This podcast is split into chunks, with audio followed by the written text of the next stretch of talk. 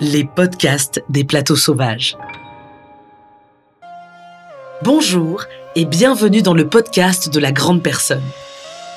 Je suis Laetitia Guédon, la directrice des plateaux sauvages. Dans une société de l'instantanéité plus que du présent, où le temps nous semble toujours trop court, nous avons décidé au plateau sauvage d'arrêter nos montres, de couper nos téléphones portables et de réunir autour d'un repas public, artistes, amateuristes de mots et de langues de tous horizons pour partager le parcours singulier d'une figure du monde des arts. La grande personne un événement que j'ai conçu pour les plateaux sauvages, un podcast réalisé par Perrine Malinge avec la complicité de l'équipe des plateaux sauvages.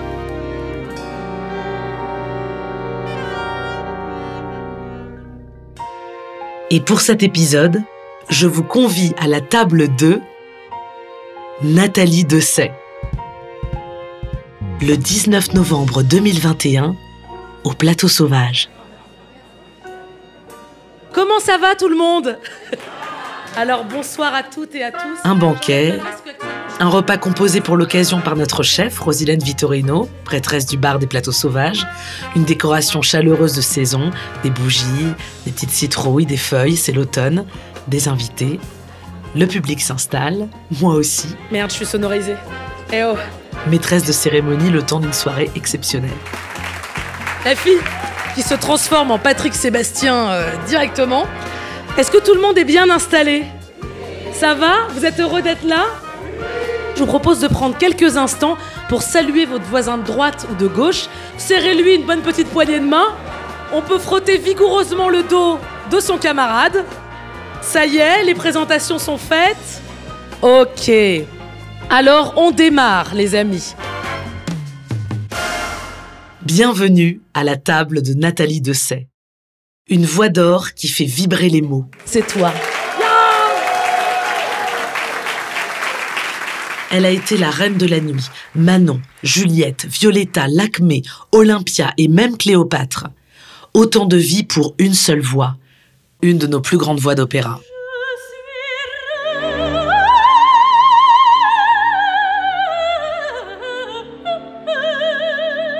Pendant plus de deux décennies, elle a résonné dans les scènes du monde entier. Après une carrière au firmament, la reine de la scène fait ses adieux à l'opéra. C'était en 2013, à Toulouse.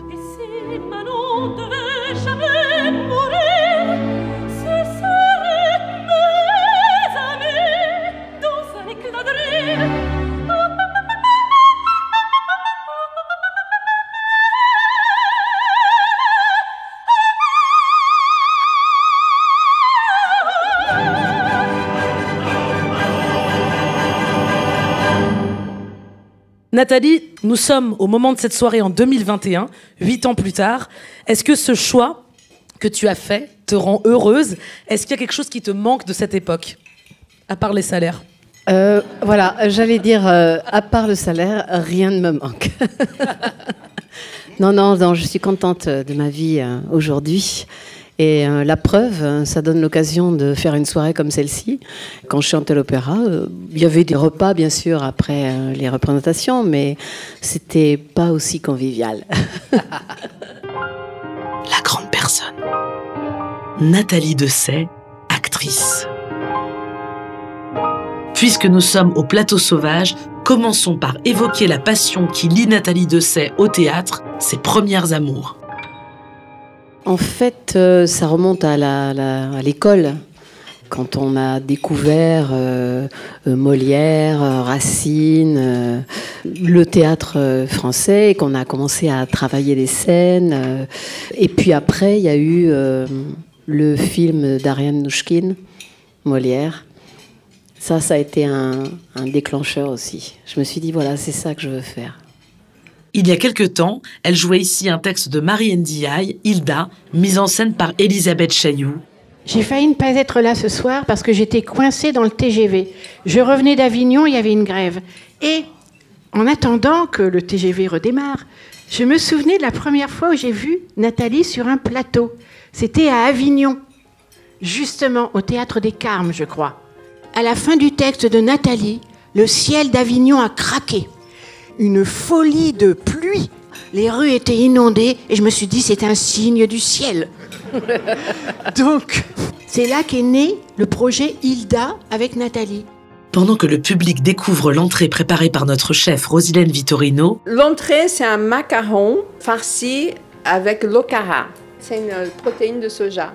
T'es en train de nous dire que c'est VG, quoi. C'est Il n'y a pas de risque. Elisabeth Chaillot ouvre le bal des témoignages. Elle livre quelques sensations de Nathalie au travail. Quelle actrice elle est Quand je pense à Nathalie, la première chose que j'entends, c'est son rire. Le rire de Nathalie est extraordinaire. Nathalie, dans le travail, c'est quelqu'un qui arrive avec une générosité. C'est quelqu'un qui a faim, qui a faim de travail, qui a faim d'exploration. Avec Nathalie, il y a un immense plaisir à travailler parce que c'est ce qu'elle demande. Nathalie, sans H, en hommage à l'actrice américaine Nathalie Wood D'abord, je la trouve super belle. Et puis, euh, c'est vrai que les films avec Elia Kazan, euh, comme le film euh, West Side Story, mettent en scène une, une jeunesse brisée. Et ça me, ça me touche beaucoup, ça. En particulier. Voilà. En quoi c'est différent pour toi d'interpréter un personnage au théâtre d'un personnage à l'opéra La principale différence, c'est la rapidité de la pensée. Quand on chante, euh, enfin, moi, quand je chante à l'opéra, ça, va relativement lentement dans la tête. Le temps de la musique n'est pas le temps euh, sans la musique. À l'opéra, c'est la musique qui décide de tout, qui nous indique euh, quand on doit respirer, qui nous indique ce qu'on doit penser, puisqu'elle elle fait presque les sous-textes aussi. Et c'est la musique qui imprime le rythme. On a très peu de marge de manœuvre, en fait. On en a, bien sûr, mais beaucoup moins qu'avec un texte euh, dont c'est à nous précisément de retrouver la musique. Et donc, c'est pas du tout le même travail. C'est pour moi beaucoup plus difficile, évidemment, de jouer que de chanter, parce que hum, chanter, c'est un geste essentiellement technique et athlétique, qu'il faut apprendre, bien sûr, et ça met, on met des années et des années avant de, de maîtriser un temps soit peu ce truc-là. Mais une fois qu'on sait chanter, euh, on sait chanter. Alors, il faut essayer de ne pas être fatigué euh, et de, de suivre l'évolution de cette voix avec, euh, avec euh, l'âge et avec l'évolution technique qui s'ensuit. Mais je dirais que hum, c'est comme d'être un champion de tennis. Une fois qu'on sait très bien jouer au tennis, on sait très bien jouer au tennis. Jusqu'à un certain point où le corps commence à lâcher, par exemple. Ce que je voulais dire aussi, c'est que quand on chante, on doit être toujours, toujours en super forme. Et il faut toujours livrer euh, une espèce de, de perfection, en fait. Il n'y a pas de place pour la fragilité, pas de place pour euh, le truc un peu raté. Je ne dis pas qu'il faut rater au théâtre, mais je dis que, justement, au théâtre, la fragilité est très importante et que l'état dans lequel on est va, va colorer la représentation et que c'est ça qui va être beau. Alors qu'à l'opéra, on s'en fout de l'état du chanteur. On veut juste qu'il soit en forme et qu'il arrive à faire sa note. Point final. Il est épuisé. Il, si c'est bien lui, tremble peut-être à l'idée que cette porte ne s'ouvre jamais. Und, un texte du dramaturge britannique Howard Barker, mis en scène par Jacques Vincey en 2015 à Tours. Seul en scène, pendant 1h20, en équilibre instable sur un tabouret, sous 500 kilos de glace de plus en plus menaçante suspendue au-dessus d'elle, les premiers pas de Nathalie Dessay au théâtre, une performance. C'est, je pense, parce que je venais du, du chant et de l'opéra que Jacques euh, a pensé que je pouvais euh, incarner cette femme qui délivre ce texte euh, comme une immense euh, profération, finalement. Alors, cette pièce magnifique était d'Howard Barker et elle était traduite pour l'occasion par la dramaturge Vanessa Confomalin. C'est ton moment, là, Vanessa, qui va commencer pendant que les techniciens euh, installent ton petit bazar, n'est-ce pas? Vanessa Confomala, dramaturge, comédienne, traductrice, metteuse en scène. Comme toi, Nathalie, Vanassaï est venue au théâtre par la musique. Nathalie, toi, Vanassaï, tu sembles déjà la connaître, car tu m'as confié que tu l'écoutais dans ta salle de bain depuis l'âge de 12 ans, mais c'est en 2018 justement que tu la rencontres pour de vrai, puisque tu traduis le texte de la pièce Hound que tu crées avec Jacques. Car oui, Vanessa est aussi traductrice. Et en 2022, tu créeras au plateau sauvage Echo avec Nathalie. Et ce soir, Vanessa, c'est toi qui chantes pour Nathalie ta version du Lamento della Ninfa de Monteverdi à la sauce Vanessa. Bonsoir. Je vais chanter pour Nathalie Dessay. C'est pas du tout stressant. Et comme euh, je suis pas totalement folle, j'ai quand même choisi un chant qui commence par euh, de la respiration. Euh, je vous propose de respirer avec moi pour commencer. D'une part parce que ça évite de mourir. D'autre part parce que comme ça on pourra respirer tous en cœur.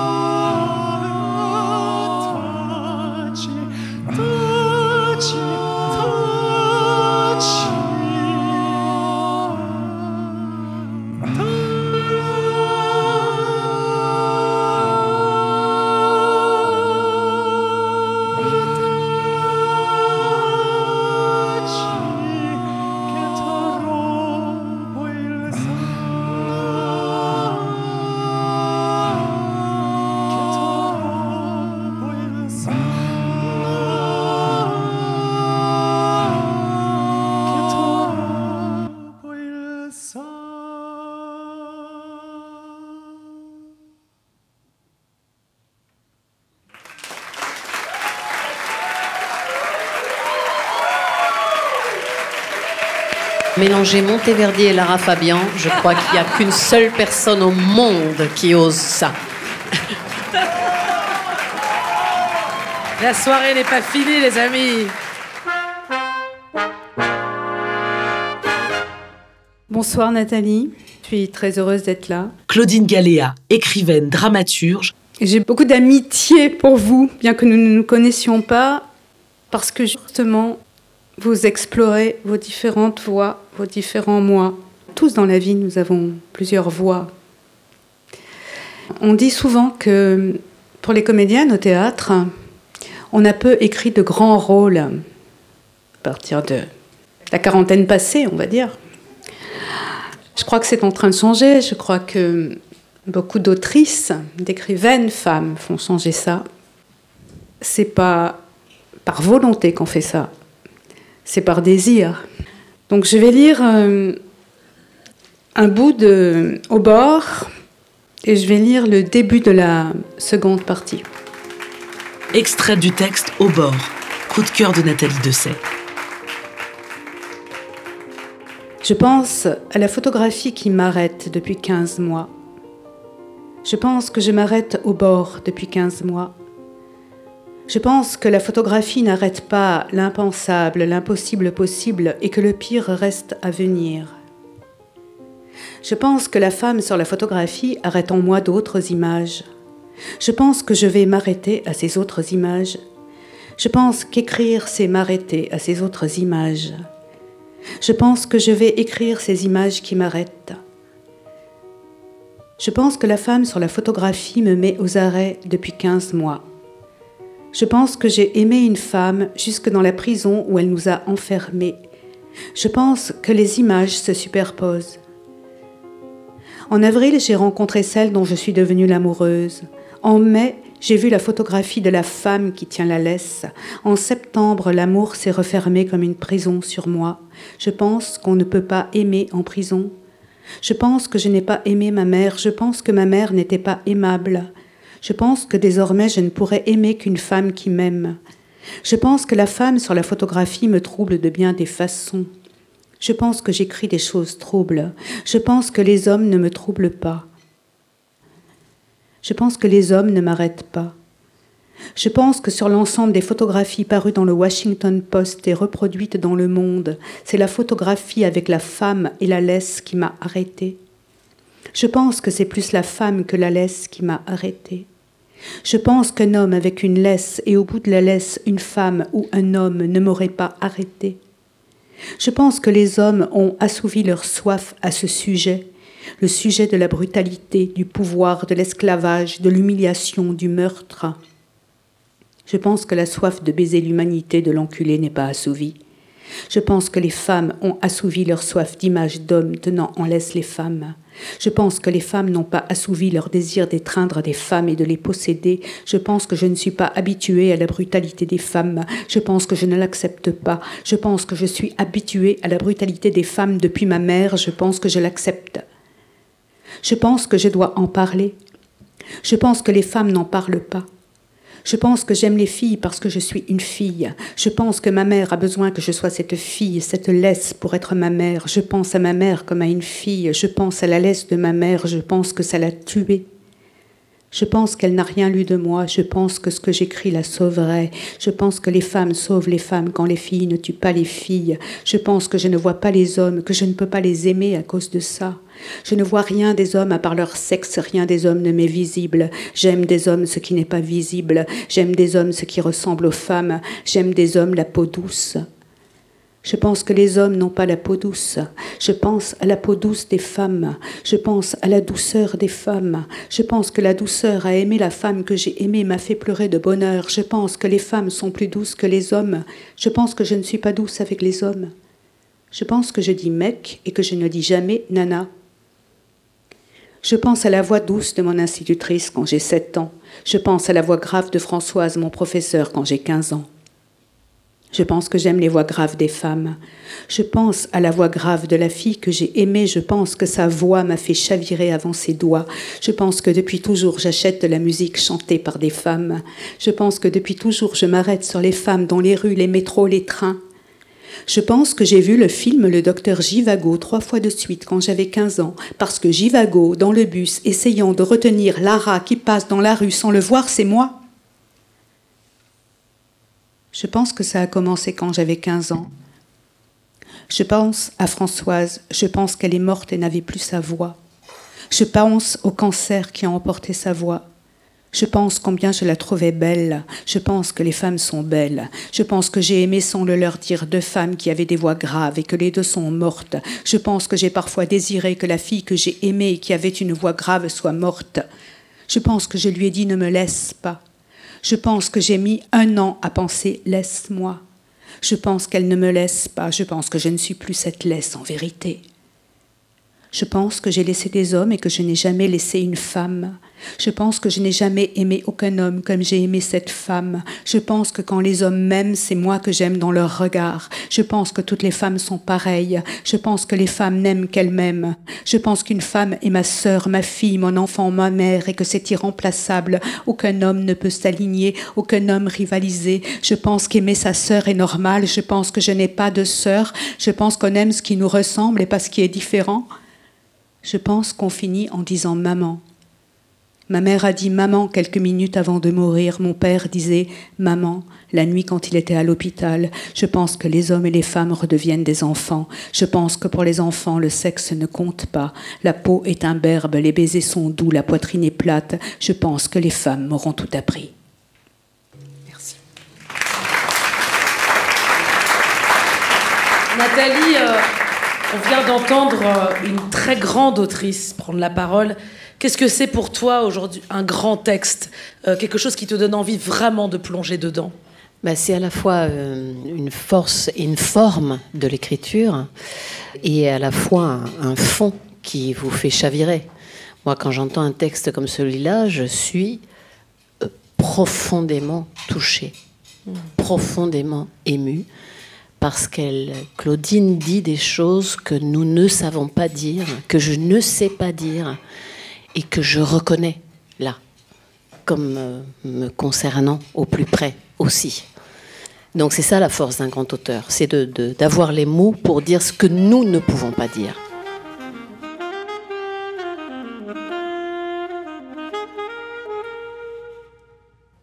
Elle est vraiment formidable, vraiment formidable.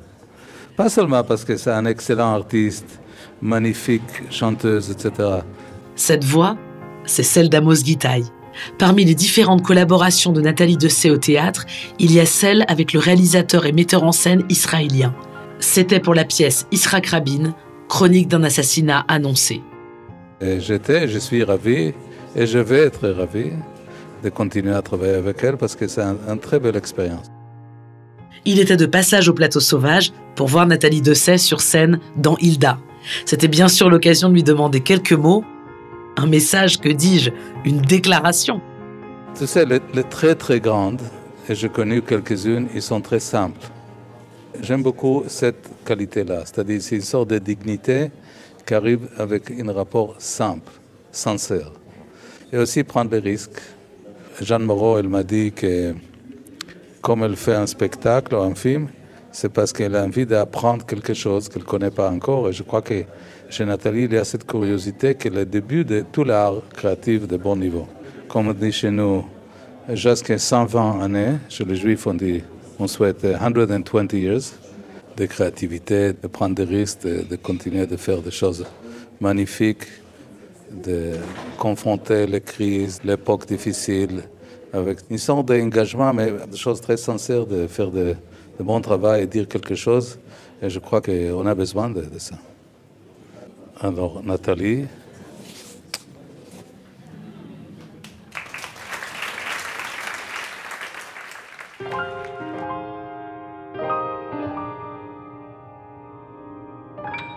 La grande personne, Nathalie Dessay.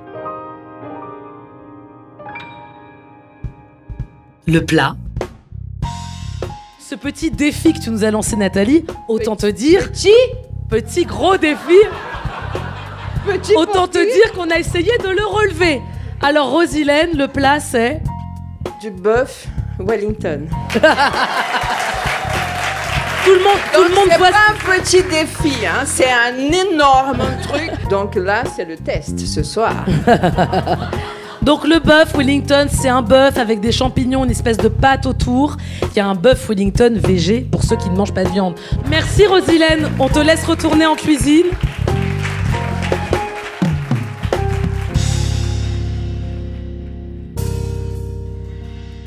Nathalie et la musique. Mille et une voix. Nathalie Dessay, c'est une voix inoubliable.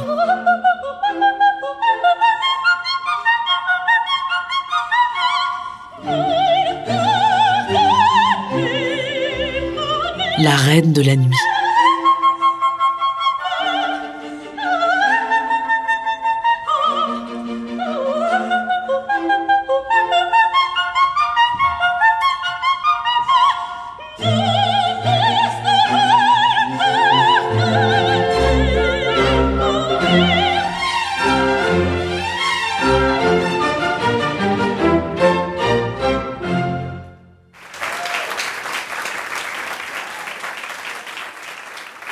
Ça vous met légèrement la pression, les amis.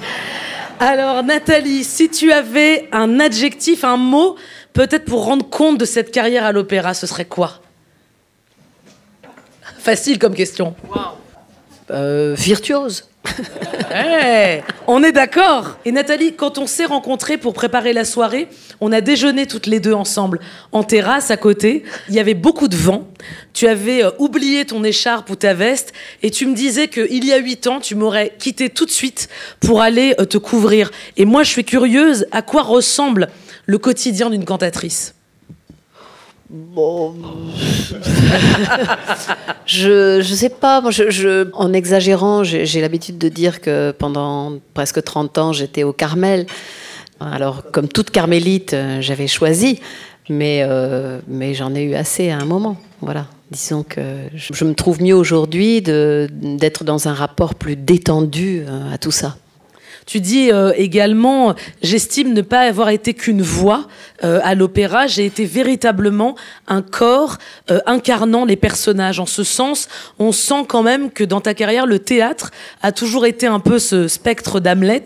Quel est le, personnage qui t'a justement, en tant que cantatrice, le plus bouleversé, ou peut-être l'opéra qui t'a donné la plus grande liberté d'incarnation? Bah, je crois qu'il y a eu la fille du régiment. Avec Laurent Pelli Oui, avec Laurent Pelli, qui, qui l'a un peu designé euh, pour moi. Donc du coup, c'est peut-être là que, que j'ai eu le plus de plaisir à jouer, parce que je jouais vraiment un personnage euh, euh, comme un, un- un garçon manqué euh, qui ne savait même pas qu'elle était une fille. Et j'ai trouvé ça assez drôle à jouer. Parce que c'est pas si courant à l'opéra qu'on ait quelque chose comme ça d'un peu... euh, d'un peu non genré, mais, mais, Ouais. euh, mais euh, en fait, c'était pas du tout dit dans l'histoire. C'est Laurent qui a inventé ça euh, pour moi qui a vu ça chez moi, et je, je- je lui en sais gré parce que c'est vraiment un truc qui me tient à cœur. Lorsqu'elle quitte la scène lyrique en 2013, Nathalie Dessay ne renonce aucunement à la scène.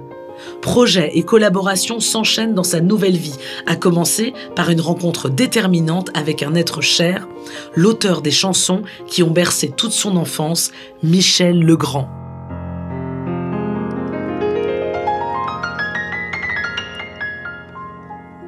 En préparant cette soirée, j'ai lu une interview dans laquelle tu disais Michel Legrand m'a donné le goût de la liberté. Je n'ai jamais vu quelqu'un d'aussi libre. Ça veut dire quoi pour toi être libre aujourd'hui? Être libre, c'est euh, faire ce qu'on a envie de faire au moment où on a envie de le faire. C'est-à-dire sans se poser de questions sur euh, qu'est-ce que les autres vont penser, euh, euh, quel est mon statut, euh, qu'est-ce que ça représente socialement. euh, c'est s'engager en fait euh, artistiquement euh, de la manière qu'on a choisie.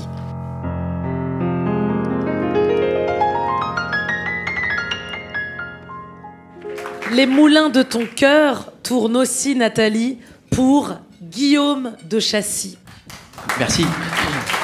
Le pianiste Guillaume de Chassis, à la croisée du classique et du jazz. Je voudrais juste euh, ajouter une petite touche euh, personnelle pour toi, Nathalie, pour te dire que la première fois qu'on a fait de la musique ensemble, euh, c'était dans un festival et on jouait sur un, terrain de golf. Et moi, j'avais jamais joué avec toi. Et donc, j'étais très impressionné. Et la première chanson que tu as, que tu as chantée, c'était une chanson de Michel Legrand. Justement, c'est What You Doing the Rest of Your Life. Essayé de suivre la partition. Et à un moment donné, j'ai cessé de voir la partition. J'ai cessé de voir tout court. Et j'ai mis un petit moment à, réaliser qu'en fait, j'étais en train de pleurer. Et depuis, cette impression m'a jamais quitté. Tu es la seule qui m'ait provoqué cette émotion sur scène et je voulais te le dire.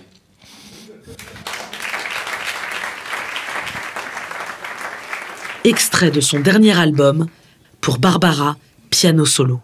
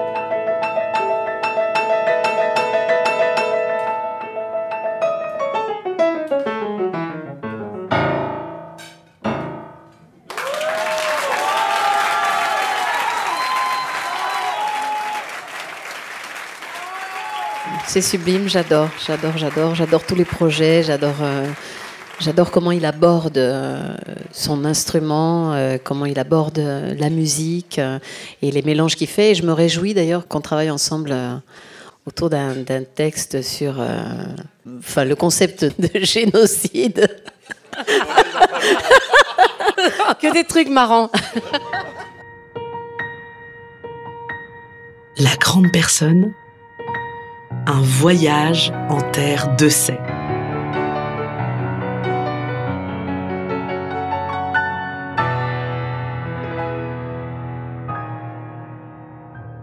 Il y a beaucoup d'hommes de voix d'hommes qui jalonnent ton parcours, mais la place des femmes n'est pas moins importante. Il y a les femmes qui t'ont inspiré, comme la claveciniste et chef d'orchestre baroque Emmanuel Haïm, qui t'a fait aborder les œuvres d'Endel. Et il y a aussi les femmes que tu as inspirées, Nathalie, et parmi elles, la chanteuse, autrice, compositrice et productrice française Laura Main. Souvenez-vous, elle avait fondé en 1991 le groupe Native avec sa sœur et avait sorti entre autres ce tube qui a cartonné Si la vie demande ça, la fille qui se lâche, qui essaie d'avoir une nouvelle carrière. Je vous en supplie, mettez-moi un peu de ça. Nathalie, pour moi, euh, c'est une grande athlète. Et je le dis ici parce qu'un jour j'ai posé la question. Laura, elle n'a pas pu être avec nous ce soir. Elle est venue au plateau sauvage un soir assez tard. Elle s'est installée dans notre bibliothèque qui est à l'étage et elle nous a parlé un peu de toi. Quand j'observe quelqu'un travailler comme Nathalie, j'observe évidemment euh, tout, son corps et la façon dont elle respire en particulier, puisque la respiration est primordiale dans, le chant. Mais je, regarde aussi euh, le corps, les courbes, je vois si les veines repoussent au niveau des bras, par exemple, parce que c'est ce qui indique quand on fait du sport. Je vois qu'elle a un galbe et que je vois qu'elle a une tonicité que l'on retrouve dans la voix, mais qu'on voit aussi sur son corps. Et donc je lui pose cette question, je lui dis, mais Nathalie, est-ce que tu fais du sport? Elle me dit, mais non. Ah, mais pas du tout. Je ne fais pas du tout de sport. Et là, je me suis dit, mais elle se moque de moi, c'est pas possible. Aujourd'hui, je trouve justement qu'elle a euh, quelque chose de très émouvant. Parce qu'on a l'impression qu'elle a. Lâché peut-être. Elle, elle, a lâché, mais non seulement elle a lâché, mais il y a comme une, euh, une sagesse. On sentait quelqu'un qui courait pendant très longtemps. Je me dis que peut-être qu'elle elle saura prendre un peu plus le temps de vivre, entre guillemets. Vraiment, c'est euh, quelqu'un qui peut transmettre aujourd'hui quelque chose de très très fort à de nouvelles générations de chanteuses. Et Dieu sait si moi, en partageant la scène avec elle, aussi peu que j'ai pu partager la scène avec elle, j'ai beaucoup, beaucoup, beaucoup appris. C'est une bénédiction de, de l'avoir rencontrée. Je tiens à dire que je ne fais pas de sport et que Ah non, alors là tu vas nous donner si, ton si. secret. Alors non, ben moi depuis que je fais plus de, du tout, du tout d'exercice, et ben j'ai plus du tout, du tout mal au dos. voilà. Donc euh, voilà, c'est tout. Je constate. Nathalie, je voulais te dire ces quelques mots. La voix et les notes de Shani Di Luca. Pour moi, Nathalie, c'est un poème. Un rossignol curieux de tous les arbres et de toutes les saisons. Une enfance comme une improvisation sans fin. Nous nous sommes rencontrés autour de Babar. Babar nous a valu deux merveilleux enregistrements et je découvrais Nathalie comédienne dans tous les registres. Et puis nous voilà quelques temps plus tard en route pour San Francisco pour préparer nos concerts. Et là, Nat Nathalie m'accueille en Mustang décapotable, as du volant. Mais Nathalie, c'est aussi euh, le grand cœur. Je n'oublierai jamais quand cette petite vendeuse de t-shirts discute avec Nathalie et Nathalie découvre qu'elle n'a jamais entendu un opéra. Et tu l'invites pour aller écouter les contes d'Hoffmann. Nathalie, c'est un clown triste et gai qui n'a pas peur d'aller aux confins de la folie, comme avec Hunt ou Hilda, qui va sans peur au bord du précipice, comme lorsqu'elle traverse le vide avec le trapèze ou la corde, et puis qui travaille sans cesse, jour et nuit. Et au fond, je crois qu'elle n'aime que les modes mineurs. Et je sais qu'elle verse souvent cette larme quand elle écoute euh, ce prélude de Bach, joué par Gilels. Et je reprends euh, humblement le flambeau pour euh, jouer ce prélude pour toi, pour te remercier pour tout ce que tu m'offres dans la vie, dans la musique, et aussi ce que tu offres à tant de monde avec un S. En cadeau pour Nathalie Dessay, l'immense pianiste Shani Di Luca lui joue une de ses pièces préférées pour piano solo, le prélude en si mineur BWV 855 de Bach, arrangé par le pianiste ukrainien Alexandre Siloti.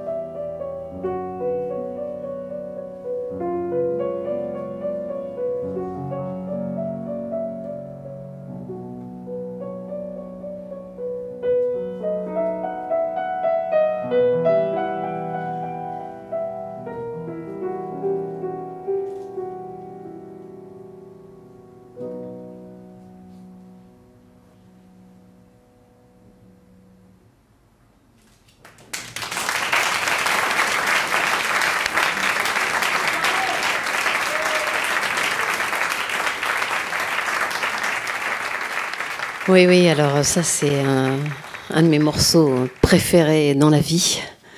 Et je remercie beaucoup Chani de l'avoir euh, magnifiquement interprété. Et quelle interprète. Merci, Chani, merci beaucoup. Et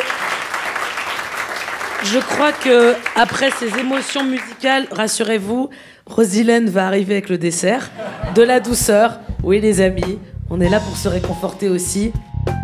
Et en dessert, il a un délice au citron yuzu.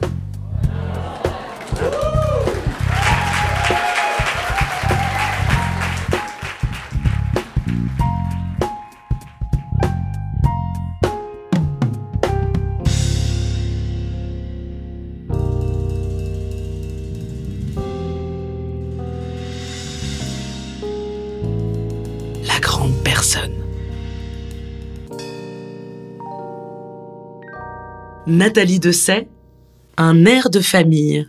Les Dessay Naouri, une famille qui vibre autour de la musique. Après avoir parlé de la carrière d'exception de Nathalie Dessay, de son talent et de sa curiosité, de sa force de travail et de sa capacité à toujours apprendre, derrière cette grande femme, il y a beaucoup d'amour. Une famille. Sa colonne vertébrale, son socle. Nathalie est entourée des siens. À sa table, son beau-père, le célèbre pédiatre Aldo Naouri, son mari, Laurent Naouri, leur fils Tom. Il ne manque que leur fille Neima, retenue à Londres pour ses études de comédie musicale. Il y a mon fils qui vient de se retourner et qui attend. de- Ah, qui attend la réponse avec impatience, bien sûr. Avec d'un côté ta carrière, effectivement, qui t'emmenait aux quatre coins du monde et qui demandait une telle exigence. Et t'as vu avec tes deux enfants, parce qu'on en voit un, mais il y en a deux. Euh, Était-ce euh, un grand écart permanent ou euh, un juste équilibre que t'as trouvé rapidement? Euh, non, non, il n'y a pas eu de juste équilibre. Il y a eu un grand écart qui m'a bien abîmé les adducteurs, on va dire. Et, mais bon, ils sont pas traumatisés, les enfants, puisqu'ils sont musiciens tous les deux. Donc c'est que ça n'a pas dû les dégoûter tout à fait. Tom, un petit mot? On fait comme on peut, hein, mais, mais je crois que ça va. Bravo, Tom. Très chouettes parents, ils sont super. Je dois dire que Nathalie est une belle fille exceptionnelle. Aldo Naouri, pédiatre, célèbre pour son travail sur les relations interfamiliales, le beau-père, l'admirateur. Elle est tellement exceptionnelle et je l'aime tellement infiniment que quand je lui parle, je lui dis Vous êtes ma belle-fille unique et préférée.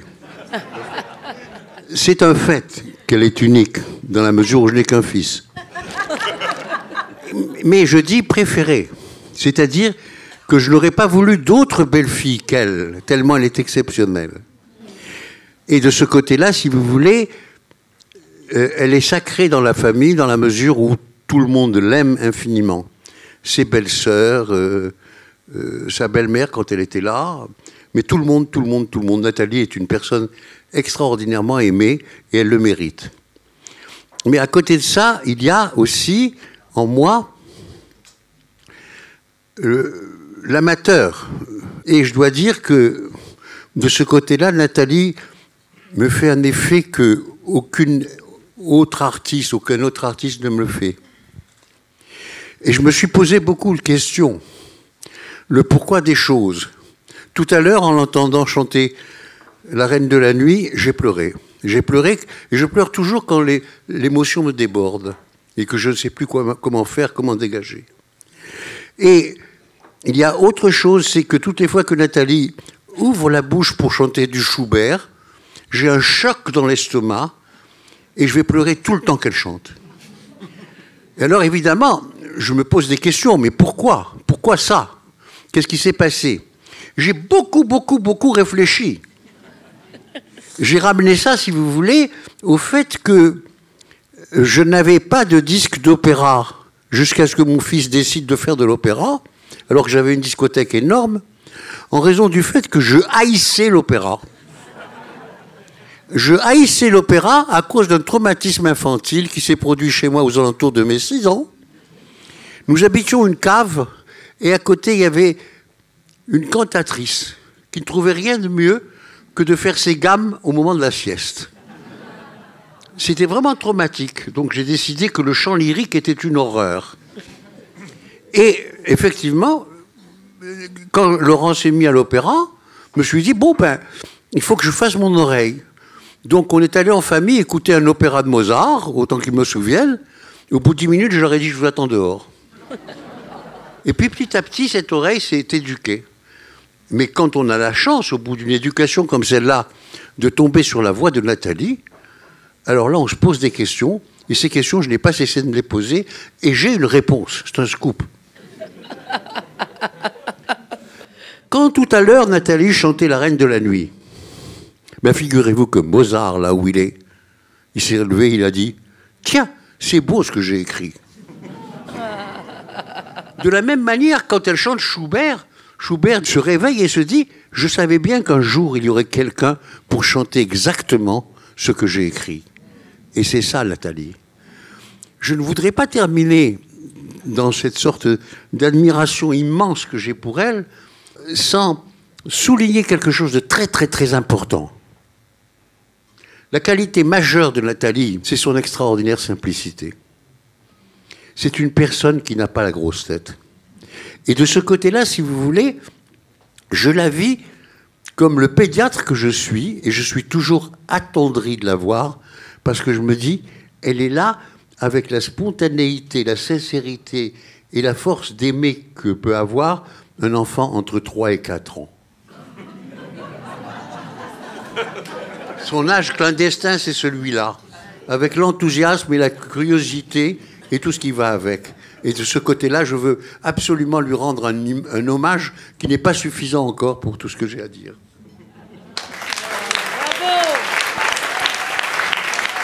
Non, alors. Moi, je suis déçue parce que j'avais toujours cru que mon âge clandestin, c'était 5 ans. Donc, je suis extrêmement déçue de voir que c'est que 3 ans. 3-4 ans, oui. Quelle fête Merci, Aldo. Après ces mots tendres et savoureux, on poursuit en musique. Laurent Naouri, le mari, chanteur lyrique. C'est au- finalement autour de la musique euh, qu'on s'est rencontrés. Quand une soprano rencontre un baryton. Je raconte quand même cette petite anecdote parce que c'est très mignon. En 1989. Et là, elle déforme toujours. J'avais un indice, tu habitais boulevard Morland. Donc un boulevard assez court. Et des immeubles relativement accueillants. Alors j'avais un petit mot et j'ai fait toutes les boîtes aux lettres euh, jusqu'à ce que je trouve euh, son nom. Et j'ai eu de la chance en plus parce qu'elle habitait au numéro 9. Il n'y avait vraiment rien d'héroïque.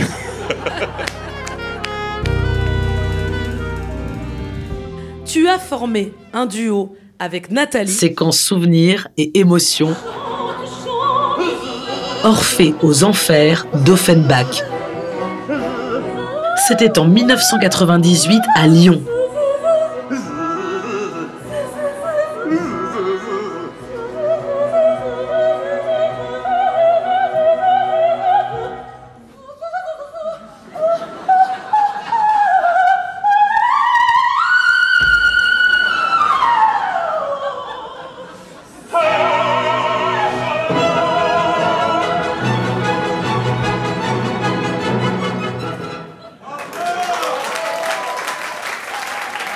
Eh ben Laurent, tu t'es levé parce que tu as une surprise pour Nathalie et tu n'es pas seul.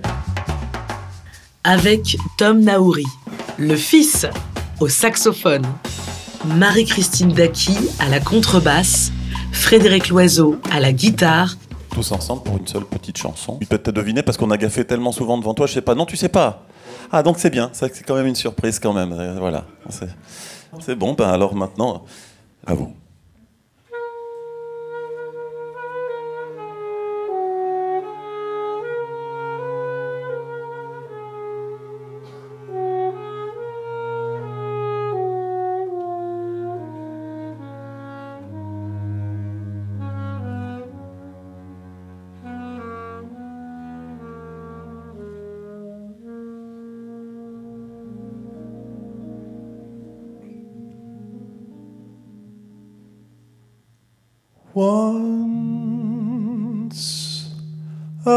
Upon a summertime, if you recall,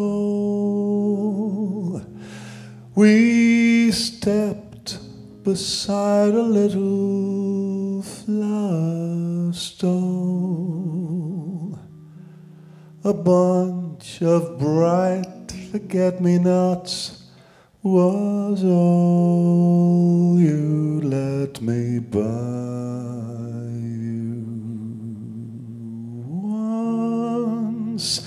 upon a summertime just like today we left the happy afternoon away and stole a kiss in every street cafe.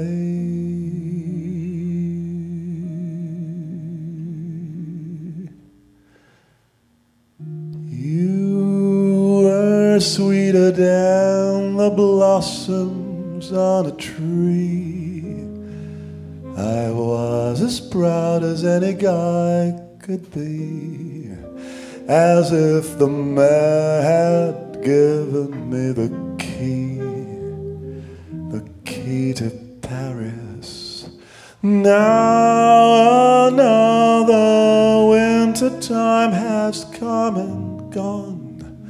The pigeons feeding in the square have flown.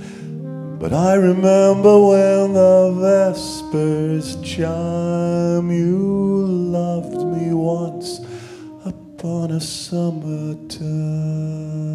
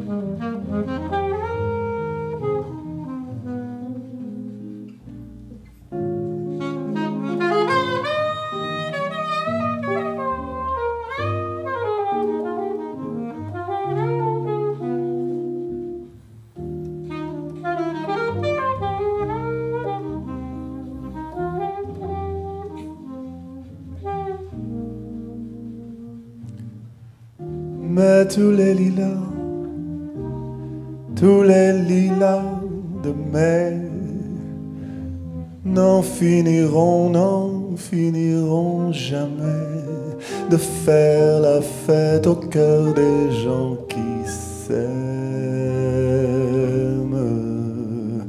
Tant que tournera,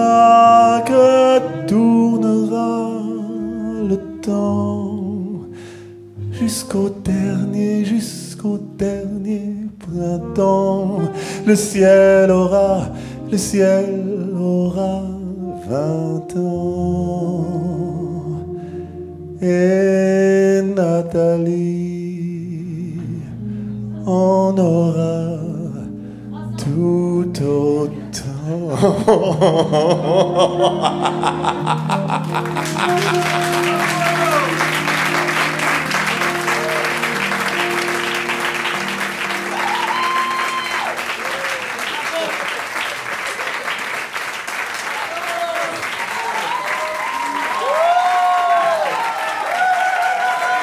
Nathalie, je tenais à te dire un petit mot. Quelques mots de Frédéric Loiseau.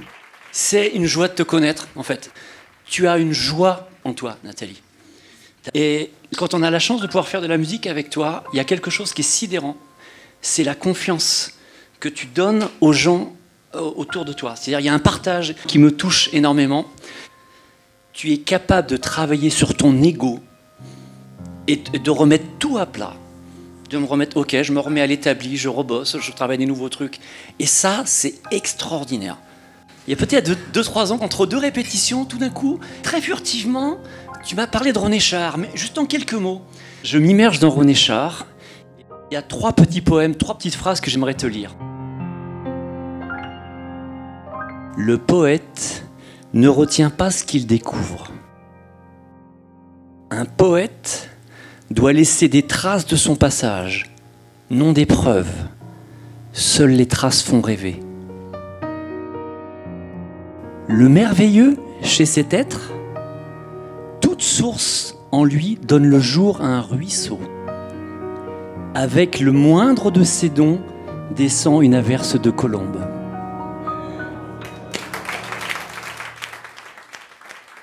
Pour moi, Nathalie Dessay, c'est quelqu'un euh, qui navigue entre des mondes. Et c'est une qualité extrêmement importante dans l'existence. Pour conclure notre parcours de voix, écoutons ce message d'amitié que nous a confié Delphine Orviller. Je suis toujours fascinée par les gens qui arrivent à voyager entre des univers, qui habitent pas un seul monde, mais qui opèrent tout le temps des voyages entre des disciplines, entre des défis qui se lancent. Et pour moi, elle incarne un peu ça. Et même dans ce qu'elle chante, elle s'aventure dans des lieux euh, extrêmement différents. Elle peut s'adresser à des personnes différentes, à des âges qui n'ont rien à voir, à des disciplines euh, variées. Et moi, je trouve que c'est une vraie forme d'intelligence que de pouvoir euh, visiter des maisons qui ne sont pas naturellement les vôtres et de s'aventurer ailleurs. Rabbin, grande voix du judaïsme libéral, Delphine Orviller est aussi philosophe. Sa pensée ne cesse d'interroger l'acceptation ou le refus de l'altérité, ainsi que la place du féminin dans les pensées religieuses et dans les sociétés en général. Une femme qui inspire Nathalie, autrice de ce livre qui compte beaucoup pour elle. Vivre avec nos morts, extrait. Dans les contes pour enfants, il y a souvent une ou plusieurs fées qui se penchent sur le berceau d'un nouveau-né pour y placer un souhait ou offrir un talent. J'ai souvent pensé que Simone Veil avait été l'une de ces fées pour les femmes de ma génération, qu'elle s'était penchée sur nos berceaux en murmurant une puissante promesse. Il était une fois une femme qui interpellait des parlementaires en leur présentant de prétendues excuses, mais nous le savions bien, c'était à nous toutes qu'elle s'adressait. Elle disait aux filles de demain que dorénavant aucune d'entre elles n'aurait à présenter d'excuses pour devenir ce qu'elle voulait être. Cette promesse d'émancipation que nous avions reçue en cadeau faisait de nous des femmes libres de choisir les temps de leur vie, par-delà les assignations biologiques ou les injonctions à la maternité. Le 30 juin 2017, jour de la mort de Simone Veil. Une très vieille légende yiddish m'est revenue en mémoire. L'histoire peu connue d'une dénommée Scottsell, son nom hante des récits ancestraux qu'on a tenté bien sûr de cacher aux filles, trop subversifs. Scottsell n'était pas une fée, mais un être humain presque comme les autres. La légende affirme qu'un jour, les femmes de sa génération, épuisées des injustices dont elles étaient victimes et en quête d'émancipation, décidèrent de se trouver un porte-parole et d'envoyer leurs représentantes plaider leur cause devant l'Éternel en personne. Et elles choisirent la plus érudite et la plus éloquente, Scottsell, pour devenir leur avocate auprès du Tout-Puissant. Toutes les femmes de la terre grimpèrent sur les épaules les unes des autres et formèrent une gigantesque pyramide humaine pour tenter d'atteindre le ciel. Elles placèrent Scottsell au sommet de cet échafaudage humain. Malheureusement, au pied de l'édifice, quelqu'un perdit un instant l'équilibre et entraîna toutes les autres dans sa chute. Une fois relevée, et après s'être assurée qu'aucune d'entre elles n'était blessée, elles découvrirent avec stupeur que Scottsell avait disparu. La légende prétend que depuis cet incident, l'avocate des femmes est toujours en plein plaidoyer face à Dieu, mais qu'un jour, elle reviendra et qu'alors tout sera différent. Son retour annoncera des temps nouveaux, une égalité enfin acquise. Et ainsi, chaque fois qu'une femme entre inopinément dans une pièce, on l'accueille par ces mots. Scottsell kommt Scottsell est arrivé.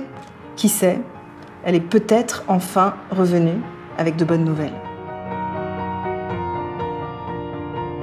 Pour moi, ce passage, il raconte que la voix des femmes qu'on a tenté d'étouffer est comme euh, en suspens encore de délivrer son message. Et euh, la tradition yiddish raconte ça à travers un personnage nommé Scottsell, de bien des manières. On a toutes dans nos vies des femmes qui ont joué euh, ce rôle, des femmes qui ont su prendre la parole, porter leur voix, offrir un plaidoyer pour la voix du féminin. Et je trouve que Nathalie, elle fait un peu ça. dans son domaine. C'est peut-être une, une Scotzel, elle aussi, euh, des temps modernes. Et avec sa voix, voilà, elle fait résonner des sons euh, qu'on a tenté peut-être euh, d'étouffer venant des femmes à travers les siècles. Dans toutes les religions, les voix conservatrices ont un problème avec le féminin, avec le savoir des femmes, mais aussi avec le corps des femmes, et tout particulièrement avec leurs cheveux ou leur voix. Et c'est pas du tout un hasard parce que les cheveux et la voix, c'est ce qui vient des profondeurs et qui pousse à l'extérieur. Et quand on veut absolument restreindre le féminin à une sphère intérieure, au domestique, à la maison, eh ben on est forcément très gêné par euh, ce qui porte hors de soi, ce qui porte à l'extérieur. C'est pour ça qu'à mon avis, faire entendre la voix des femmes est euh, une entreprise sacrée de bien des manières. Je m'adresse directement à Nathalie pour la remercier d'abord. Je sais qu'on partage plein de passions. Je parle dans mon livre notamment de Michel Legrand euh, euh, et l'entendre chanter Michel Legrand a été pour moi quelque chose de très important. Et puis peut-être je voudrais lui lancer une invitation. Je pense qu'il est essentiel dans nos traditions religieuses d'entendre résonner les mots de la liturgie aujourd'hui par les voix féminines, des voix qu'on n'a pas entendues pour chanter la liturgie et les prières. Alors moi j'adorerais qu'un jour Nathalie vienne dans ma synagogue peut-être euh, chanter un morceau de bravoure de la liturgie, peut-être un, un Kol Nidre ou El Malé toutes ces prières juives ancestrales euh, qui attendent de résonner par des voix comme la sienne.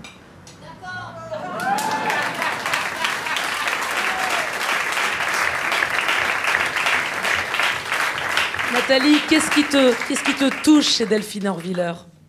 D'abord, c'est euh, l'extrême intelligence, euh, l'ouverture d'esprit, euh, la finesse du raisonnement. Et son livre Vivre avec nos morts est vraiment un livre très important que je recommande à tous et toutes.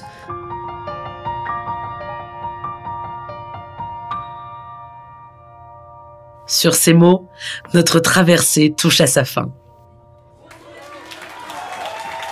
Notre soirée s'achève.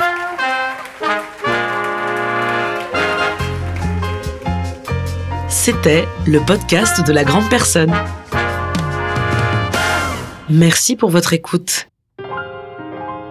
À suivre dans la dernière partie, on partage avec vous en exclusivité l'ambiance de la fin de soirée et les réactions de nos invités. À tout de suite!